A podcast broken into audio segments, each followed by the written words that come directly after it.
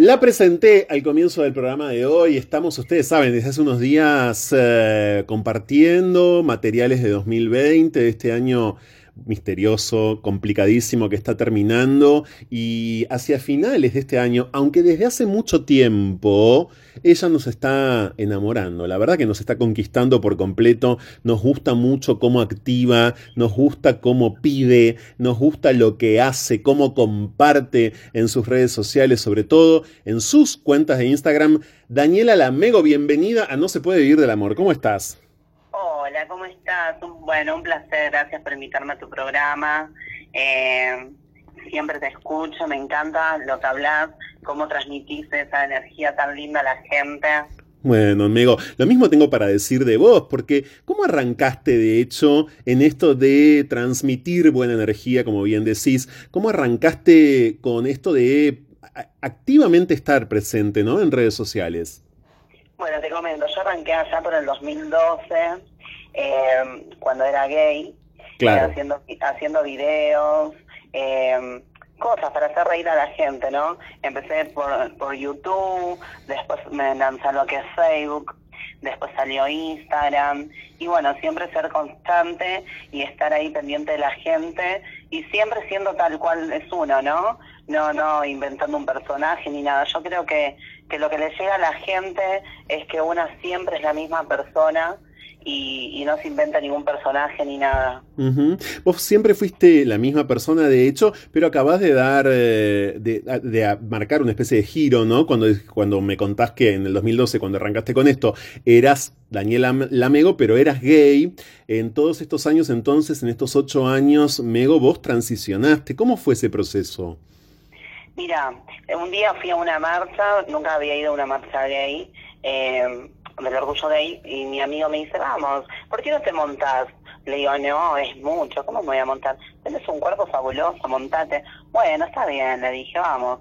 Mi amigo es Chris, eh, hace 12 años que somos amigos, mi mejor amigo. Entonces le digo, bueno, vamos. Me dice, yo te voy a regalar un vestido. Bueno, fuimos con el marico a comprar el vestido. Me compró un vestido de fiesta negro, todo brilloso tipo Moria Kazan, digo, sí. no es mucho. Vos tenés que llamar la atención, me dice. Bueno, buenísimo. Fui a un cotillón, compré uñas de plástico, me la pegué con la gotita, una peluca de cotillón que en ese tiempo le había pagado, no sé, 30 pesos creo, y allá estaba, montadísima, llegando con unos tacos agujas, caminando toda checa, tipo cuando salís ahí de la madrugada 7 del boliche, viste que no se dan más los pies. Sí. Bueno, pero sí eso. Y bueno, me encantó, la gente se acercaba, fotos, que esto, que lo otro. Y después todos los fines de semana empecé travestiéndome, ir a bailar y así, y así. Y ahí nació el amigo. Dije, ¿por qué no? ¿Por qué no? Me miraba en el espejo y me gustaba, ¿por qué no? Pero hasta ese momento, Mego, vos no habías tenido deseo de transicionar o sí? No, la verdad que no. Mira, mi cambio fue de grande. eh, yo, si bien era gay, pero me crié en una familia muy cerrada. Imagínate que mi mamá hija de Tano, eh, mi papá también, entonces es como que tenía mucho miedo al, al rechazo ¿no? de mi familia. Entonces, eh, yo empecé a sentir cosas, atracción así como por los chicos, como que me agarraba una cosquillita en, en el pupo y, yo tenía 17 años y todavía no sabía si era gay, que no sabía qué era. Entonces, eh, bueno, mi amigo me ayudó mucho, fuimos a la marcha, todo, después empecé a ir a boliches gay, todo. Y bueno, ahí dije, bueno, soy gay, me gusta esto, fui experimentando. Eh, mi primera vez con un hombre lo tuve a los 21 años, fue todo de grande. Eh, entonces después cuando empecé a travestirme todos los fines de semana y todo, y me empecé a mirar en el espejo y me gustaba, me gustaba y yo digo, ¿por qué no? ¿Por qué no puedo ser Daniela? Dije. Bueno, me levanté un día, dije, listo. Digo, mami, ¿dónde nací? Eh, ¿A dónde se registró? En tal lado. Bueno, mamá, me voy, le dije. Fui y le digo, vengo a hacerme la partida. Sí. Me dice, ¿cómo te quieres llamar? Ay, le digo, me mataste, ¿qué te tengo que decir? Ahora siempre ignorante porque jamás tuve amistades eh, trans ni nada, por el solo hecho que, si bien no soy famosa, soy conocida y a las chicas de la zona eso le molesta. Entonces ninguna me orientó, ni para hacerme el cambio de género, ni tampoco para iniciar un tratamiento hormonal. Yo desconocía todo eso. Entonces siempre como que me lancé sola y bueno, llego allá y me dice, ¿cómo te quieres llamar? Digo, ay, a mí me dicen la amigo, le digo yo, poneme Daniela. ¿Estás segura? Me dice. Sí. De otro nombre, bueno, ponela Yelén. Digo, bueno, bueno, te vas a llamar Daniela Yelén. Bueno, me llamaron a los cinco meses que ya tenía mi partida, todo esto. Eh, después me hice el DNI y ahí empecé con todo esto. ¿Y el Daniel entonces eh, surgió de la, nada? Ah, de la gente. De la gente, que decía el amigo. Y yo me llamaba Daniel, yo me llamaba Daniel. Y cuando empecé a subir todo contenido así, como una chica trans, todo, me puse Daniela. Pero empezó, empezó todo como un juego, la verdad que empezó como un juego. Eh, yo, no, yo no me percibía mujer. Sí. Yo sé que soy una chica trans lo tengo súper claro, eh, porque hay chicas que, les molesta que le digan trans. Sí, no es tu caso. No, no es mi caso, yo sé que soy una trans, travesti, como quieran decir, porque algunos están confundidos, porque dice que trans viene de transgénero de los que se operan, y la verdad que no sé, porque ahora hay tanto ¿A vos te gusta afirmarte como Daniela Lamego? Esto es lo importante, esta es la identidad a la que has llegado y en la que te vemos con mucha soltura, en la que te vemos feliz. Te vimos yo diría radiante, hace días en tu cumpleaños número 30 que paralizó las redes sociales, sobre todo tu cuenta de Instagram, en el que invertiste un montón de plata, según contabas. ¿Cómo fue el proceso? Otro proceso, ¿no? Estamos en esta charla hablando de muchos procesos. ¿Cómo fue el proceso de, ese cumple que tanto esfuerzo implicó para vos, no? Mira, la verdad que lo venía planeando desde enero. Eh, yo jamás eh, tuve dinero como para hacer una fiesta o algo porque somos gente humilde. Eh, es más, vivo en una casa humilde que nos inundamos hace más de 20 años. Eh, hicieron asfalto, pudimos arreglar un poco la casa, todo, pero se sigue inundando porque es una casa vieja. Entonces, eh, yo venía organizando mi cumpleaños ya desde enero, lo venía hablando con mamá y le digo, mamá, lo quiero organizar, quiero festejar los 30, quiero que vos me hagas el asado, digo, quiero que las dos estemos con corona, estemos vestidas de blanco, divina. Y bueno, lamentablemente mi mamá falleció hace cuatro meses. Mm. Eh, tuvo una peritonitis avanzada, una infección del estómago. Acá en provincia, lamentablemente, los hospitales eh, no están preparados. Eh, no sé si los especialistas estarán preparados o no, pero siempre a mi mamá le daban un calmante y la mandaban a mi casa y así estuvimos cuatro meses mientras esto fue avanzando y cuando llegamos al hospital de Capital lo operaron de urgencia, estuvo tres días y lamentablemente tenía todos los intestinos tomados, tenía infección por todo el estómago, así que mamá falleció. A ver, por una falta de atención de vida, ¿no? Esto es lo que estás queriendo compartir con nosotros y desde luego es gravísimo. Recordame dónde vivís, dónde está tu casa y a qué hospital iba tu madre, Daniela. Mira, yo soy acá de zona oeste, de La Matanza, soy de, ruta 3, kilómetro 36 este es Virrey del Pino, está pegadito a González Catán. Sí. Eh, y nosotros asistíamos al hospital del 32. Eh, lamentablemente el hospital tiene muchísimas denuncias, pero muchísimas denuncias. Eh, hemos ido a las 7 de la tarde y hemos vuelto al otro día a las 10 de la mañana mm. y, más de ponerle un calmante o suero o una sondita gástrica por la nariz no hacían con mamá. Estuvimos así como cuatro meses eh, por falta de dinero o por, por esa por no pedirme porque es viuda, mi mamá, mi papá falleció hace 10 años. Eh, como yo soy la única que dentro de todo le podía dar una mano, a veces eh, hasta no me pedía plata para los remedios. Entonces ella eh, buscaba la forma de, no molestarme y ir a hacerse atender acá. Pero siempre la boludearon, siempre un suerito y a casa, un calmante y a casa. Entonces cuando llegamos allá, el, cirujano me atendieron espectacularmente allá en el Hondo, que son especialistas del estómago. Y me dijo, si hubiese venido 15 o 20 días antes, esto se había podido prevenir. Esto está muy avanzado. Y bueno, igual la atención en Capital fue buenísima pero bueno, no se puede hacer Pero llegó tarde, llegó tarde, por cierto. Daniela, tu mamá vio, vio eh, cómo te convertiste en quien hoy sos. Tu padre, como falleció hace 10 años, no. ¿Cómo fue, ¿Y cómo fue todo eso con tu madre? ¿A tu, a tu madre le costó asimilar al amigo o, al, o por el contrario eh, la absorbió y, la acompañó? No, mira, mamá le costó mucho. Eh, también repercutió mucho en las redes porque yo soy de mostrarme tal cual soy. Si tengo para comer, lo cuento. Si, si estoy en Puerto Madero comiendo en el mejor restaurante, lo cuento. Si estoy en la calle dándole, no sé, 20 pesos a un chico en la calle, también lo cuento. Yo cuento todo. Yo no me guardo nada, por eso tengo tanta llegada con la gente y me sigue tanta gente.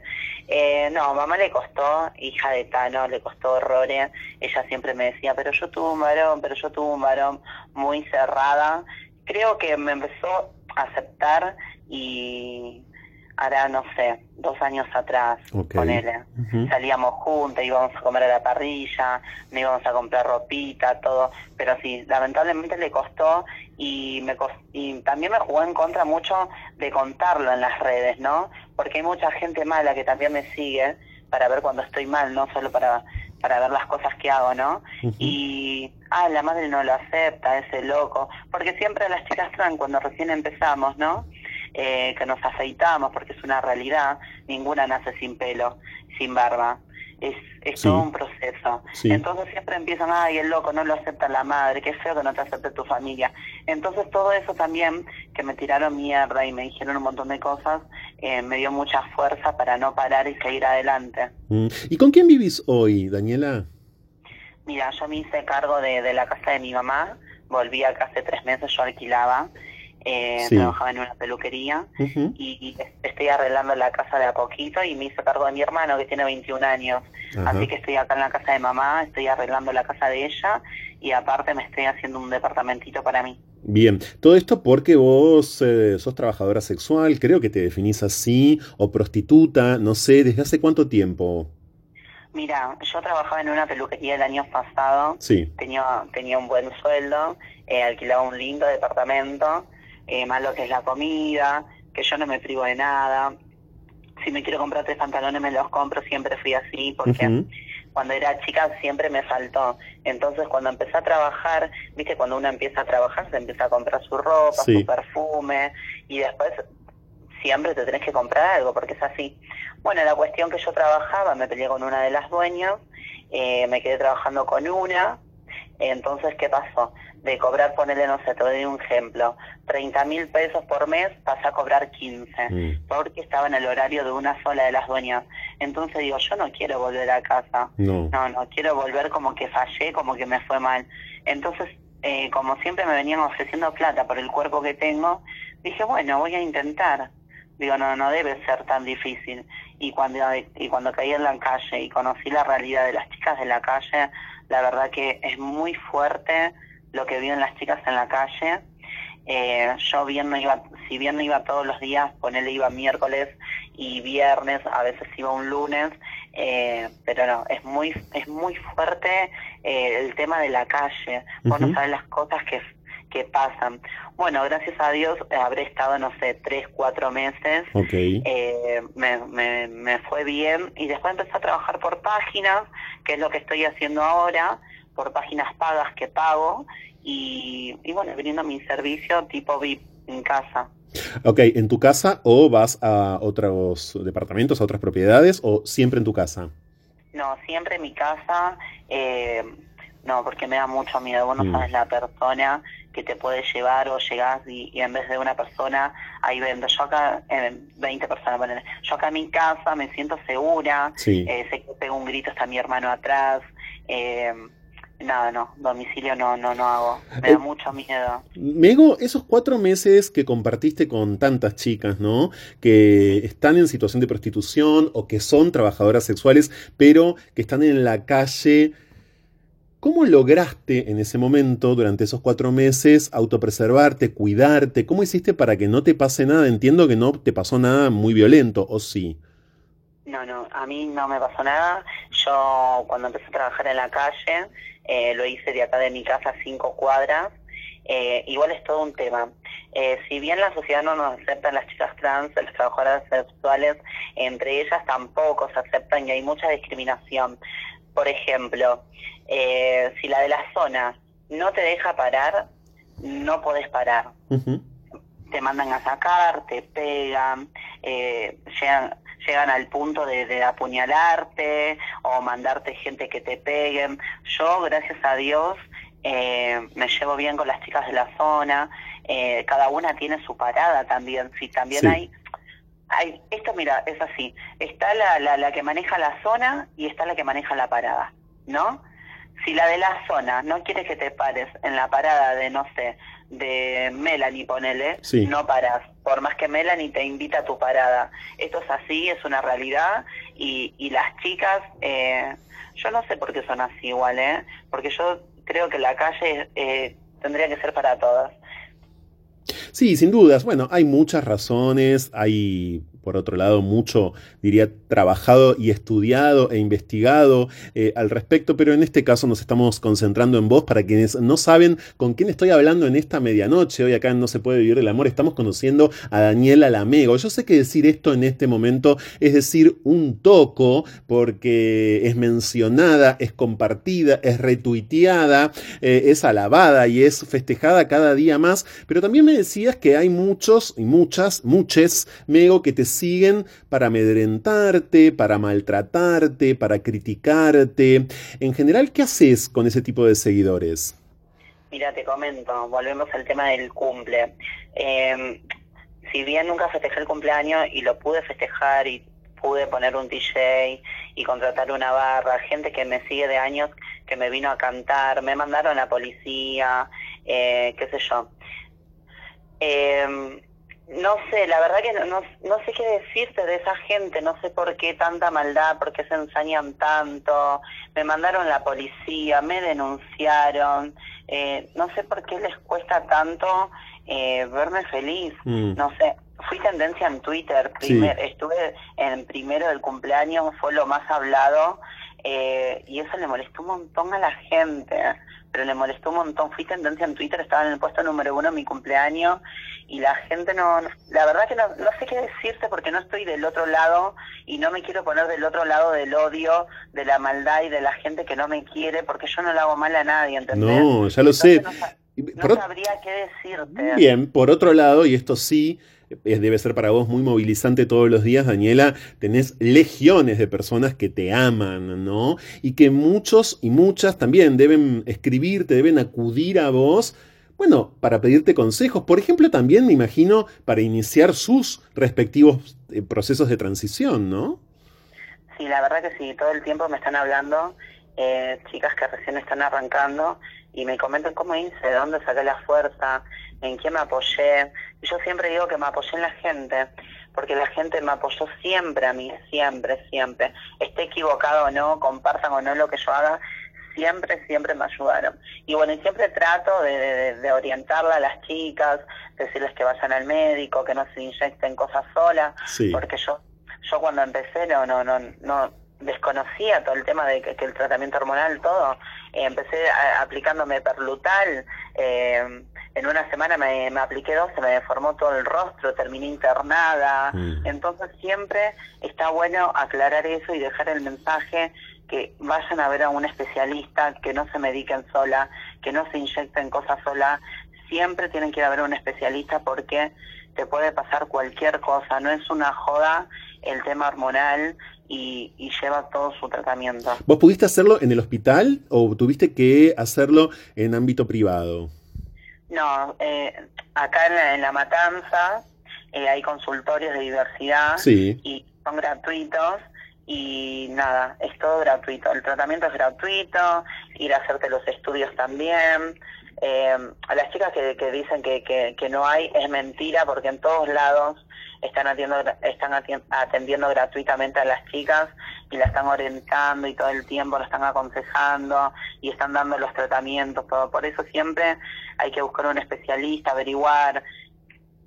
Vos sabés que eh, escuchándote dos cosas, Mego, por un lado, em, e, eso es efectivamente así y es lo que indica la ley de identidad de género, ¿eh? que haya tratamientos. Ocurre que en determinadas zonas, a veces en ciertas provincias, en ciertos entornos geográficos puntuales, no hay, escasean. Bueno, de esto hablamos mucho en este programa, por un lado. Pero por otro lado, vos empezaste, siendo Daniela, en el mismo momento en que la ley de identidad de género nacía, o sea, sos eh, simultánea, Daniela es simultánea a la ley de identidad de género, porque es de 2012 esa ley, justamente, y de 2012 también es esto que sos hoy, esta que eh, estás siendo y todo lo que puede hacer de ahora en más también. Estamos conociendo a Daniela Lamego. Me citaste un par de veces tu infancia, Daniela. Fue un momento durísimo, ¿no? Ese. Fue un periodo de tu vida muy agrio, me parece.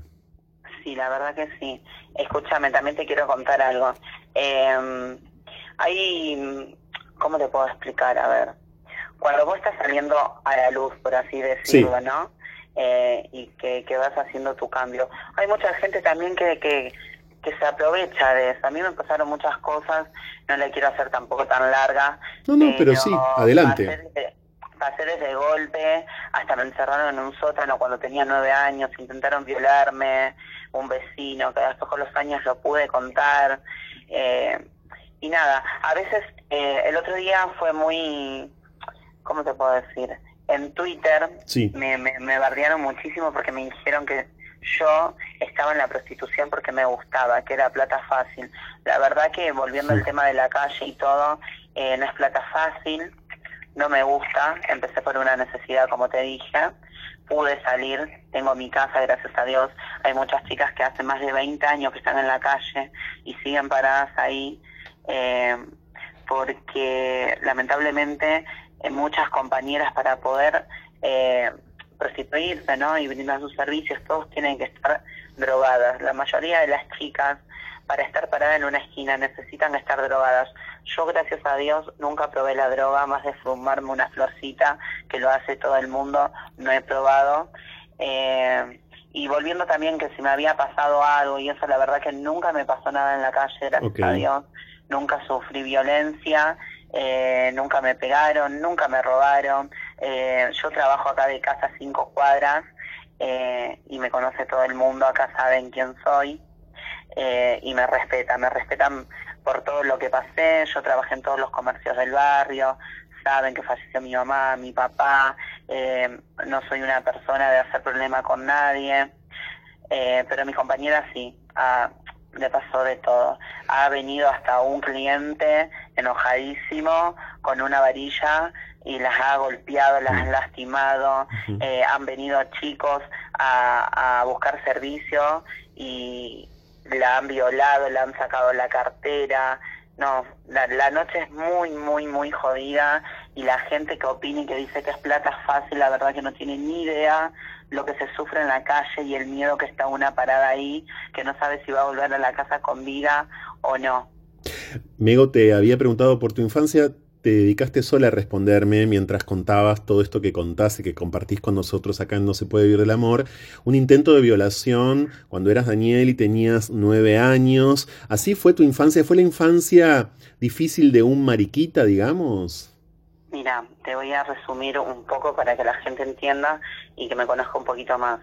Eh, mi mamá eh, trabajaba en un hotel con cama adentro, no la veía casi nunca. Claro. Yo tenía un hermano de 10 años que, que, que me cuidaba, yo tenía 6 años. Me cuidaba, me llevaba al colegio, me traía, me cocinaba. Bueno, un día, en una discusión con mi papá, eh, se fue a la casa de mi abuela en Isidro Casanova que también es zona oeste. Sí.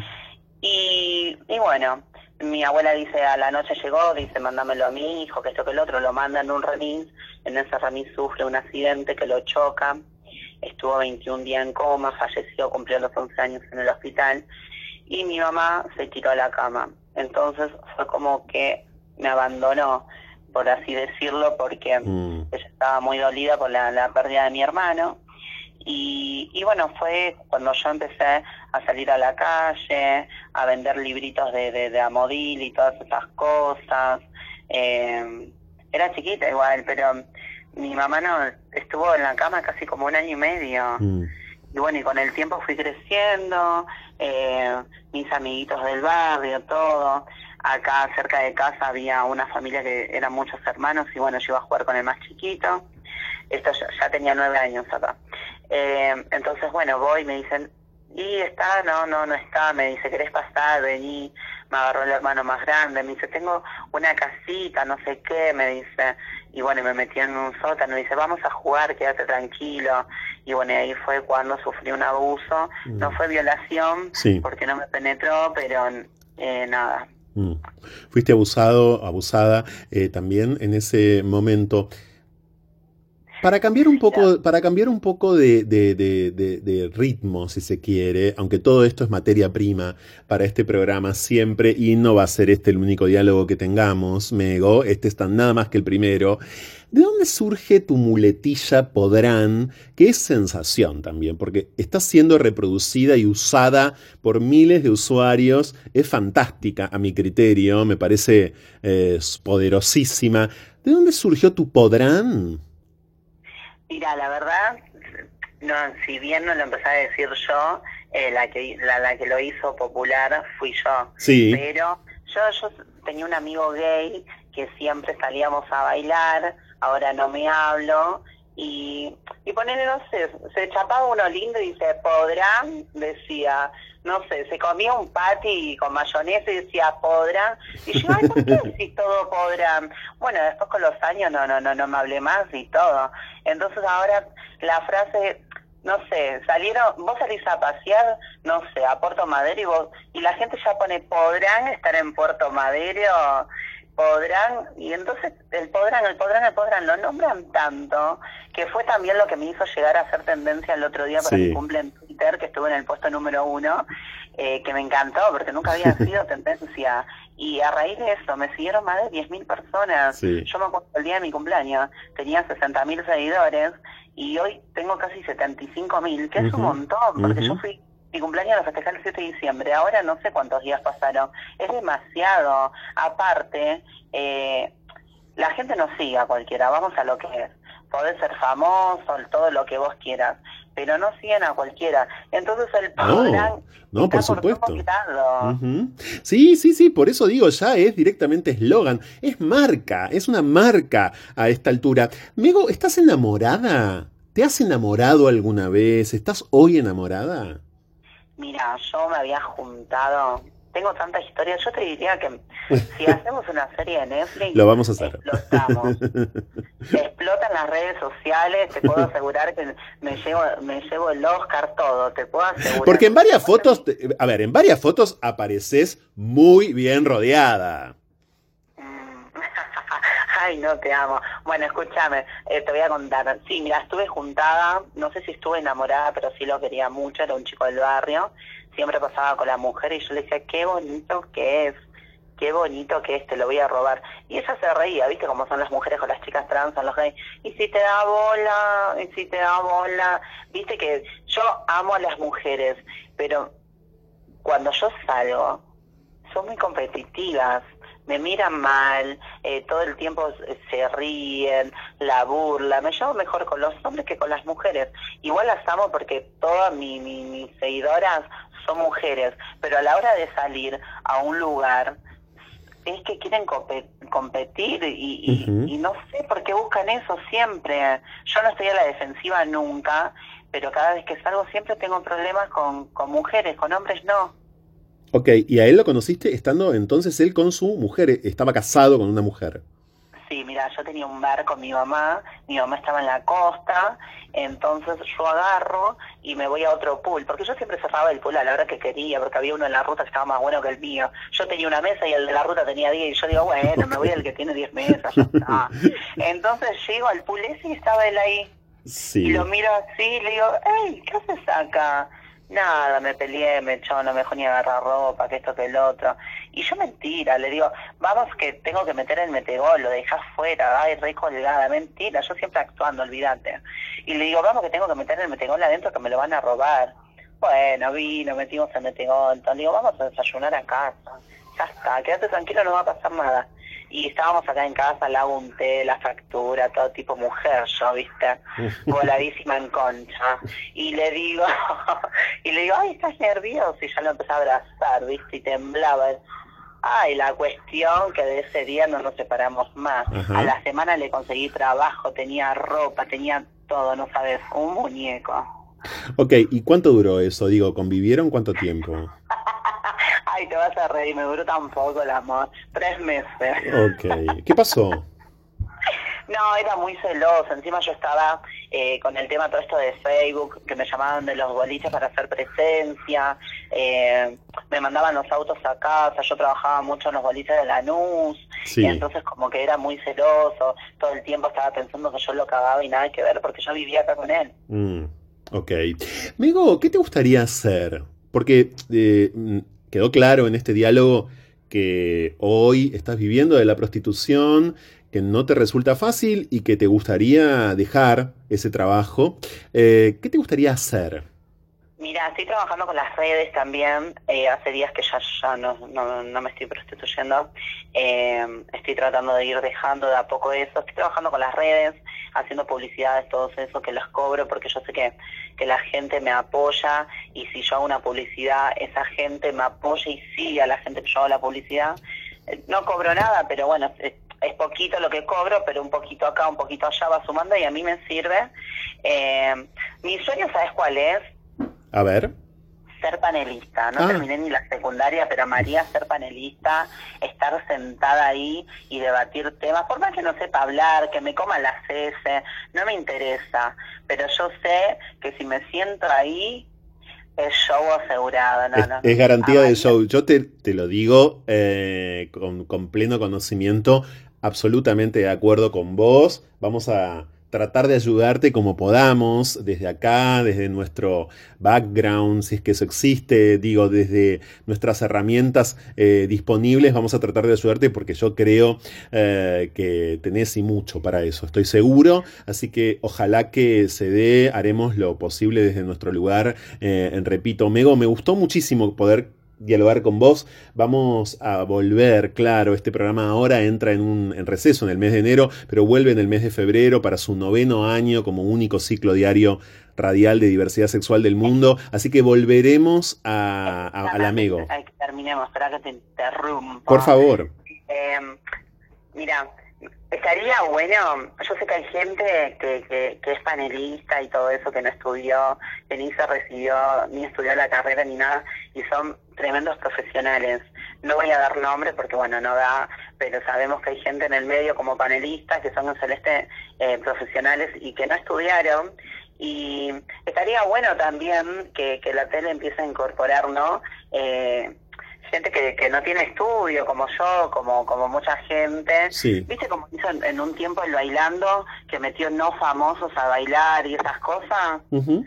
Estaría bueno también que los programas de, de, Chimento y todo eso metan a una gente así normal como yo, que no la conoce nadie, ¿no? Eh, como te conocen muchos, te conocen miles. Sí, yo también estoy de acuerdo y entiendo perfectamente. sí. Eh, que la, que la gente, eh, como yo de mi casa, dé su opinión, para escuchar también la opinión de la gente de la casa y no de, de, los que están acostumbrados ahí, que estudiaron y todo. Yo creo que le sumaría un montón hoy por hoy a la tele, eh, sumar gente no famosa eh, en los programas como panelista. Estoy muy de acuerdo y en tu caso puntual lo vas a lograr, no tengo ninguna duda. Voy a hacer campaña en Twitter. dale, claro. Gracias, Daniela, amigo. Muchas gracias por este momento cuando no se puede vivir el amor. Te abrazo como, como podamos, porque estamos a la distancia, sin poder abrazarnos además. Pero muchas gracias, en serio, por este momento. Volveremos, volverás, claro, a este ciclo. Te mando un fuerte abrazo. gracias a vos, eh, me encantó hablar con vos. Y bueno, vamos a estar esperando la notita y vamos a ver qué hacemos. Muy pronto, panelista, la amigo. un abrazo, gracias. Nos vemos, chao.